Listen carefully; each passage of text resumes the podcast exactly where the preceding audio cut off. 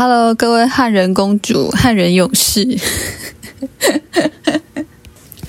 各位王子、公主、国王、皇后，呃，还有什么骑士、战士、勇士、兵马俑、丫鬟，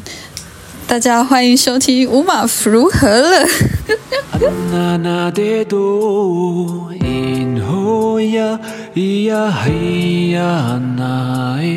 安娜娜多，安娜娜的多，因何呀咿呀咿呀那哎，安娜娜多。好，录音当下就是现在正在举国欢腾，然后很多新闻媒体，还有包括脸书啊或者 Instagram 上面网络都在报道，冬季奥运里面我们台湾队的台湾队的选手传出。的一些好消息，其中最暴动的消息应该就是那个，嗯，从在台中长大受训，然后家乡是屏东狮子乡的台湾族人杨永维，在柔道项目取得了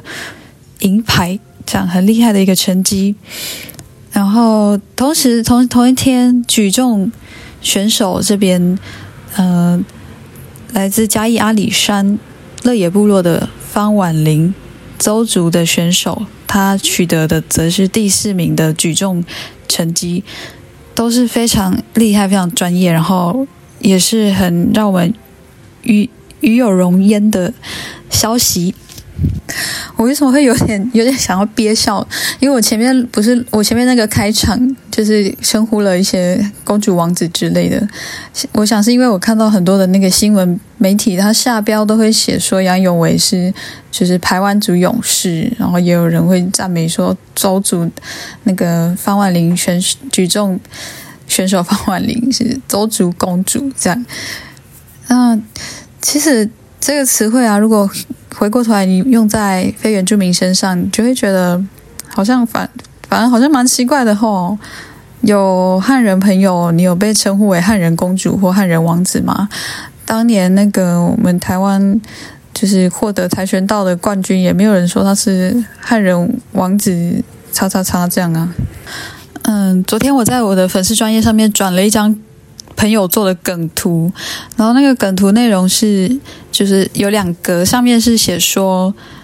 呃，在比较负面的新闻标题里面去特别标示出了嫌犯具有原住民身份，然后下面那一格是在就是像这样子一个运动赛事中取得佳绩的选手被标示出族群身份，然后冠以公主、王子这样的称号。那有些网友看这张图，呃，心领神会啦。那有些人他真的看不懂，还私讯问我说：“诶，为什么这个图到底是什么意思？”他真的看不出当中要讲的问题是什么。其实简单讲就是说，媒体贴媒体贴标签这件事情啊，我们会说这样的，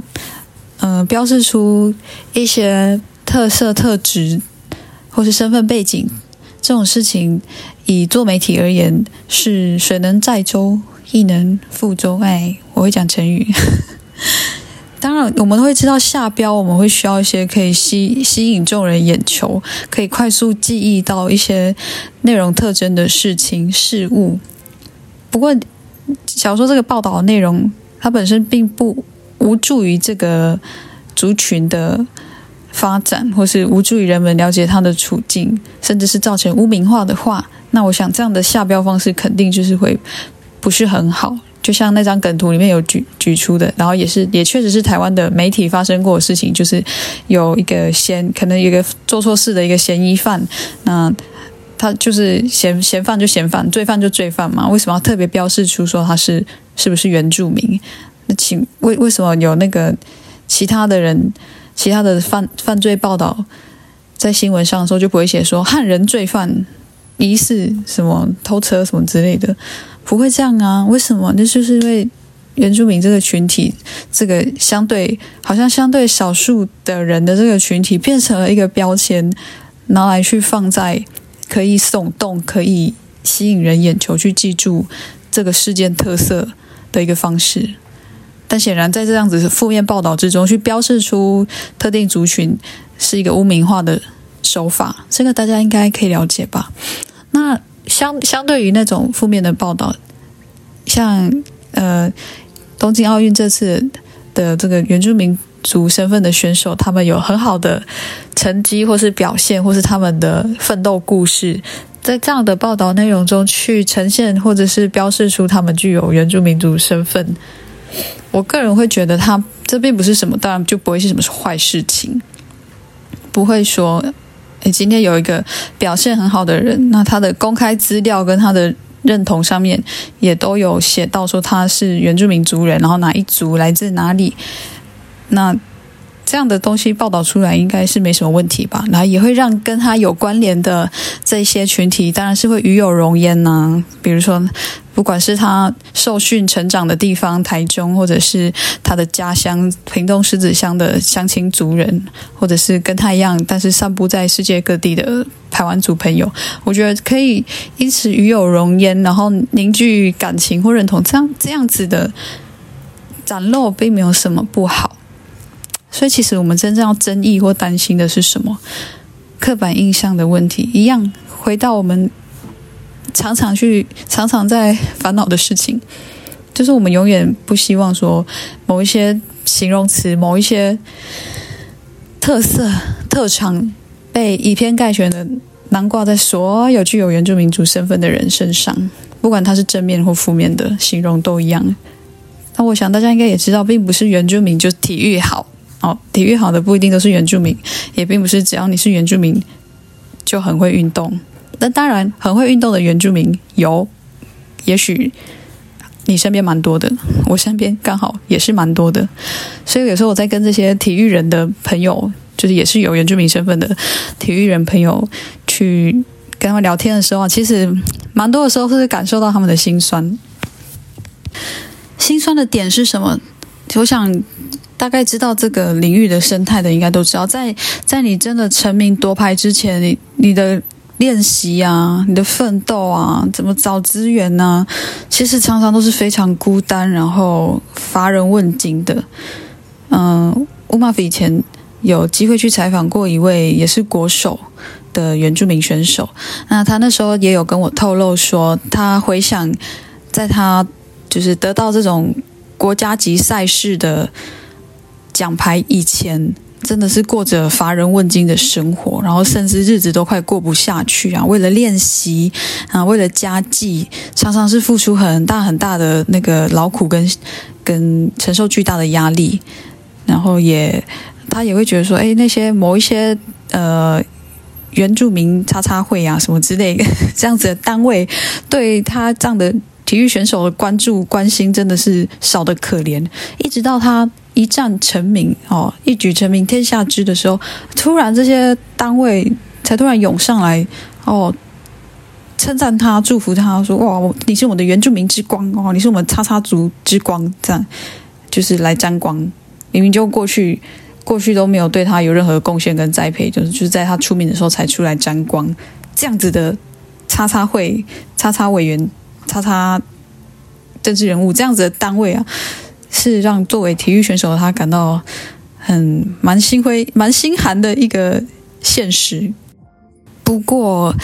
另外一个议题就是说，我们也会去觉得很不舒服的，就是那种收割式的族群认同、收割式的国族认同，就是你之前都不闻不问、不关心，你根本就对原住民族人。的处境不了解，或者是你从来都是用刻板印象，或者是是有负面的印象去看待原住民族这个群体，一直到哦，突然有人为台湾队夺牌了，奥运得奖了，你才表现的一副哇，我好喜欢原住民，原住民最棒了。但是平常你继续用那种歧视啊或刻板印象的言论去看待原住民族人，而且也。觉得那些想要争取权益的原住民族人是找麻烦，要求太多，被宠坏了。如果是这样子的想法的话，天哪，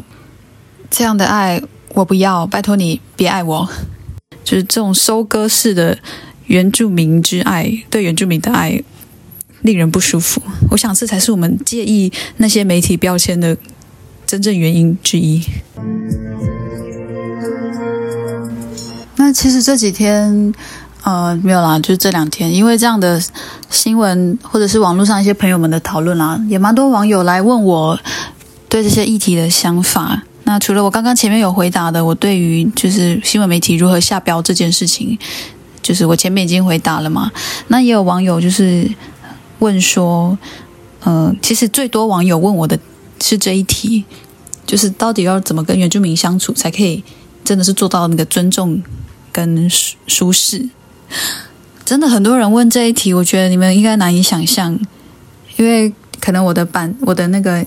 脸书啊，每天来点不浓语啊，或者是 Instagram 不浓 Every Day，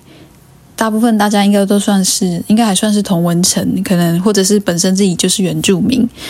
所以你知道吗？我还是很常常收到这样的讯息，问我说，到底要怎么跟原住民相处？哈，好像我们很难相处一样哦。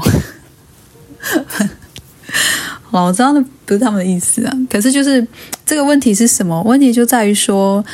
真的很多的非原住民，他们在台湾的这个成长的历程中，真的是没有什么机会跟原住民深刻的好好相处、做朋友，所以好像也不也也未必能怪他们啊。因为像是像那个乐凯老师那一集就有说嘛，百分之九十八的人就是所谓的非原住民，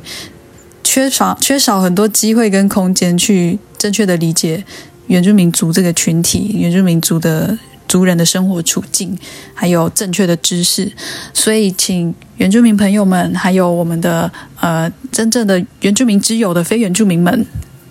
大家努力一点，我们继续去教育教育大家哈。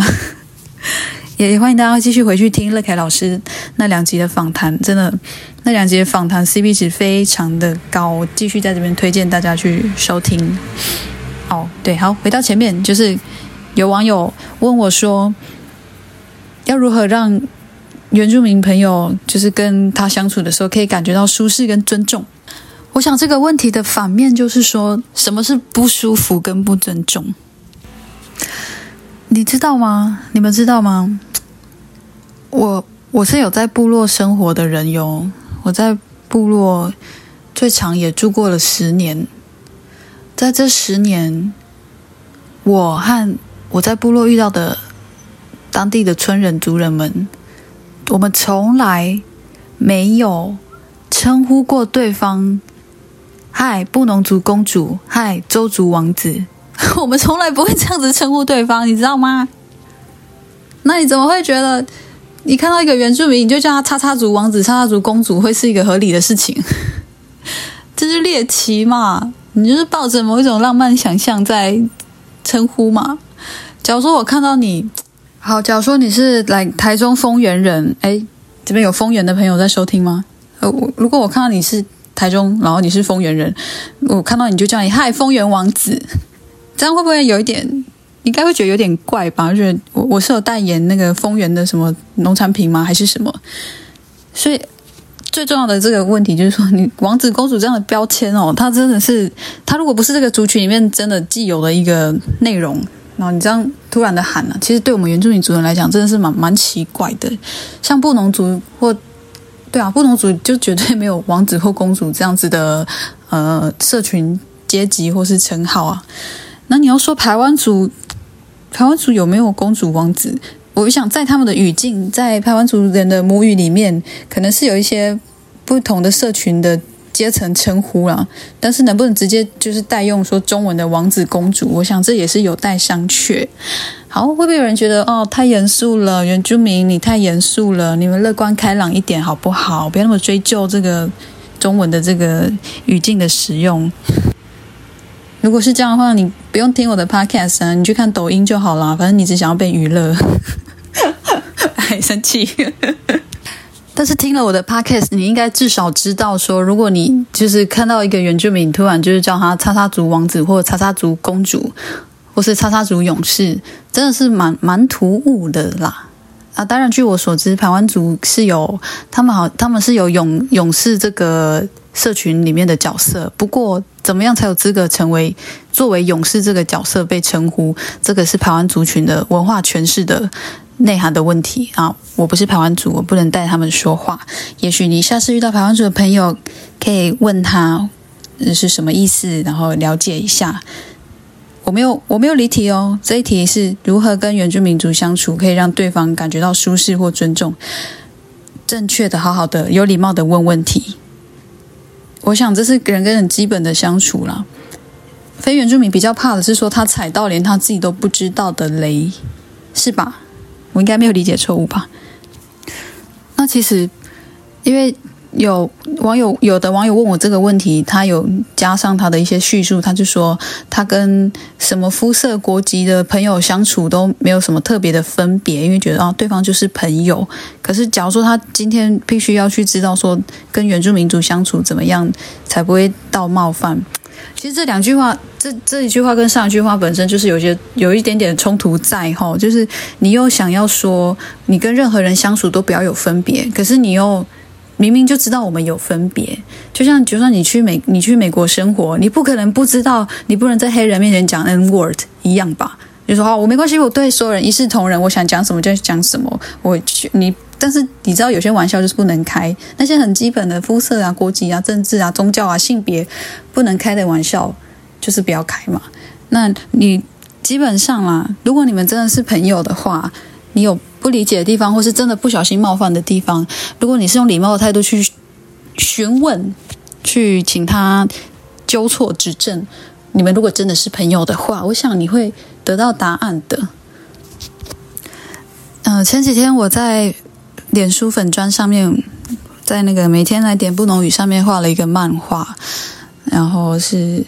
我自己发生的真实故事。那个漫画的内容是。呃，我在跟就我们一群朋友，都是非他们都是非原住民，然后在场只有我是原住民。那我们在聊天，然后那个其中一个非原住民的朋友，他就问我说：“诶，乌马夫，你是什么时候改成原住民的名字？”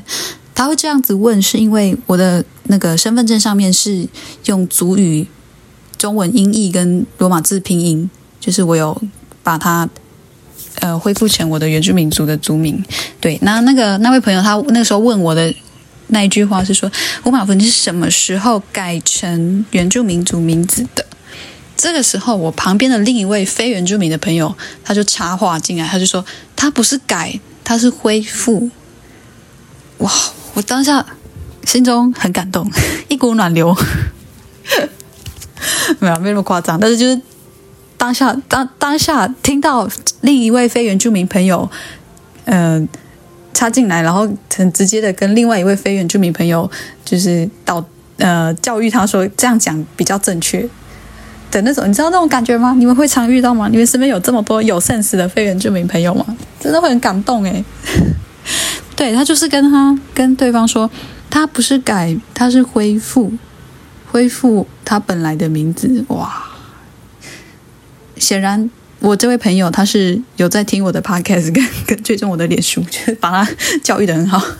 那他他这样讲了以后，那位原先问我问题的朋友，他就是也赶快改口说，对对对，恢复恢复。你那你是就他就继续的问我说，你是什么时候恢复你的这个不能组的这个名字？那我们后面就是展开了继续的我们愉快的对话，这样。其实这一切就是发生短短三秒内的事情而已。可是，在这种小小的、小小的事情上面的一个反应，一个一个改正、改改变一个用词，你就能让一个原住民的朋友感受到说：“哦，你真的你理解而且尊重者、在意者，有具有原住民身份的人，在这个现场的感受。”然后从改成变成恢复这两个用词的转换，其实它有很深的内涵，就是关乎我们原住民族群历史跟转型正义的这样子的意义在当中。嗯，对于原住民族群转型正义这样的词汇或是概念还不是很理解的朋友，建议你们开始爬文。有机会我会整理，其实。每天来点不浓语啊的那个粉砖上面，我整理过很多次，也写过很多次对转型正义的一些概念的看法，还有从总统府架设原转会开始，就是一系列一直在推动的一些相关的政策，都在实施中。它并不是离我们很遥远的事情。不过，你今天如果听到这集 podcast，然后你第一次听到这个词汇“原住民族群历史”。与族群转型正义，就是转型正义这个词，如果你还不是很熟悉的话，建议你开始去爬文。如果你自己是非原住民，那你接触过的原住民，实际的非实际接触过的原住民朋友不那么多，但是你却愿意去开始思考说，哎，所以到底怎么样可以减少歧视、不尊重这样的状况发生？你愿意有这样的想法，甚至是来询问我，甚至是来追踪，嗯，不同的原住民族群的那个自媒体账号，我我我相当肯定，这是很有心的一个行为。那也许在在学习的路上，我们多少会遇上一些一些误会或是挫折啦。突然走温馨路线，可能有时候你会突然被骂哦，但是你不要太难过，真的。嗯，网络上酸民真的太多了，有些人他就是不知道平常都吃炸药吗？有些人他可能比较情绪化的去做一些回应，你可以来我这边讨拍没有关系，我会 我会怎么心里那个正正能正能量的部分，其实我其实不是那么全面正能量的一个人，只是你们我会我会去做一些消化嘛，而且最重要的是我知道我自己也是很多事情是学习过来的。说到这个。前阵子我跟我的学姐聊天，我学姐很优秀，她是在那个部落的小学教书，她是小学老师。然后学姐就跟我聊啊，聊到我们以前还在当学生的时候的的一些很好笑的事情。然后她也她也提醒了我，我以前犯过很多蠢，做过很多蠢事。包括讲错话啊，或者是一些言行举止不大不大得体等等。他讲了有一些我都忘了，但那天他讲了，我再想起来，我觉得嗯，我果然是我幸好我好像是有成长了。然后学姐最后还说：“对啊，没想到你现在变这么正派。”喂，请问我以前是，我以前是龙溜莲吗？然后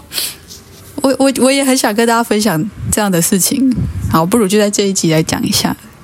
其实你们不要以为那个乌马福是生下来就政治正确啊，天生就是很会写很那个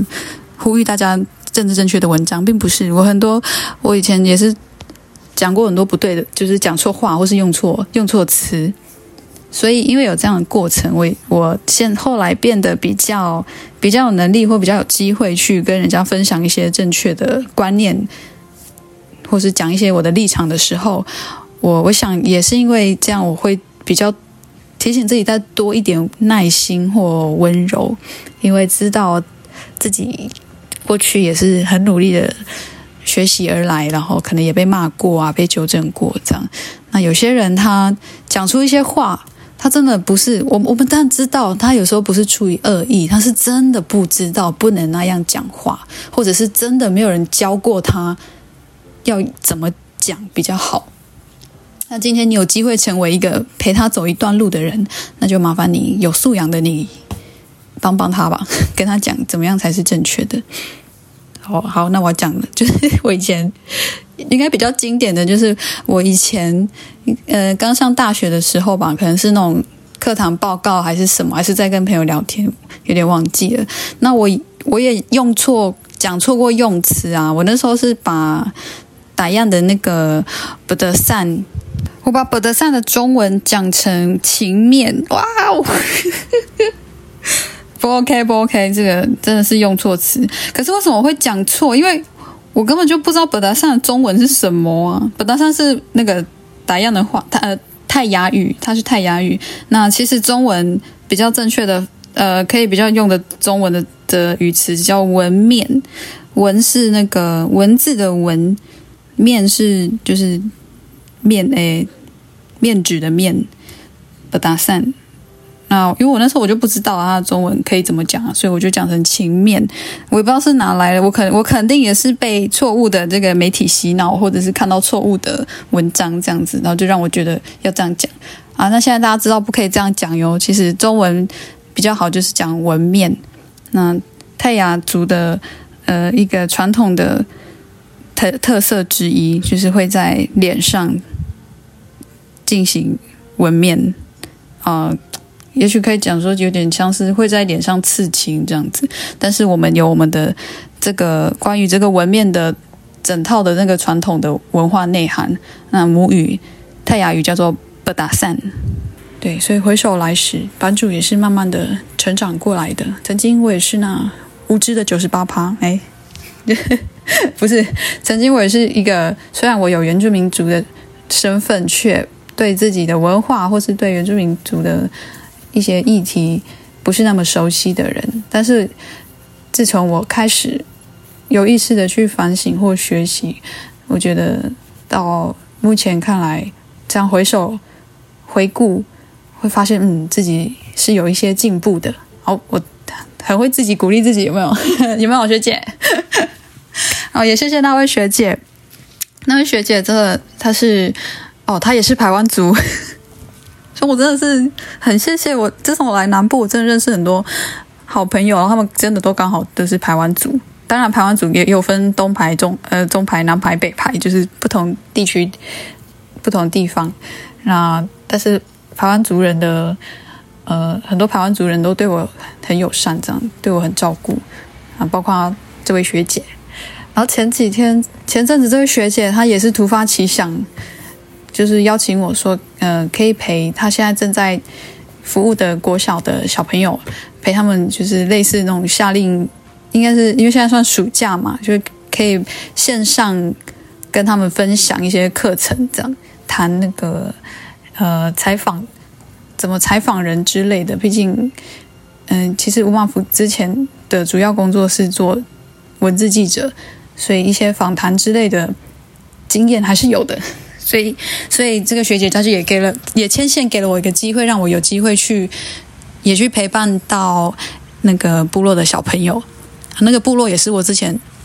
住过的部落，所以充满了感情，感情的回怎么有哽咽的感觉？然后前几天也是在那个嗯，在 Instagram 上面认识了一个很优秀的，也是原住民的年轻人。那他因为他在原市工作，他前阵子也是有，也是他牵线跟企划邀请我去线上参加人民台的世代对话这个节目，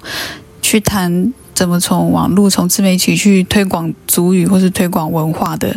议题？那大家有兴趣的话，也可以去我的脸书粉专有转贴那个链接，或者是你可以去看那个世代对话这个粉丝专业里面应该都有 PO，可以去看一下版主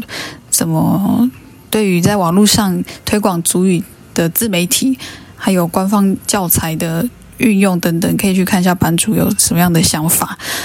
可是很多人、很多朋友也是私讯给我说，他们印象最深的是我在那边比手语学阿美族的“我爱你”。他们就说版主为什么讲有时候讲话很严肃、很精准，但是为什么下一秒有时候会突然锵锵的？其实如果你真的是我的朋友的话，你就知道，嗯，我就是这样，防不胜防的锵啊。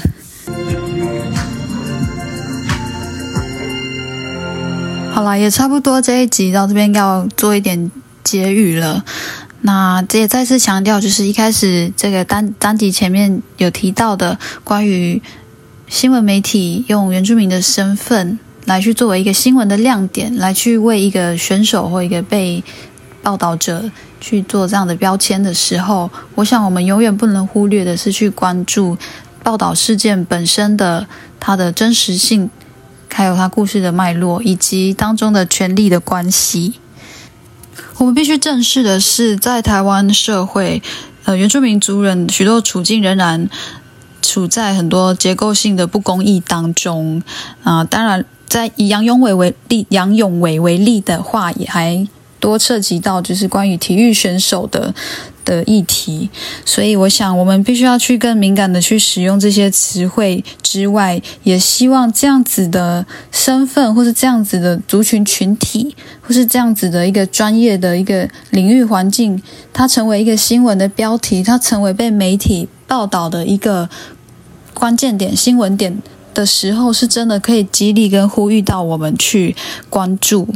这样子的群体。而不是只是拿来作为一个消费，或是一个你知道那种很扁平、很苍白、薄弱的狂热。你应该不是只有在原住民族人为奥运夺牌的时候才说我要爱原住民吧？在平时的许多议题上面，也希望我们可以呃确实的去理解和尊重原住民族。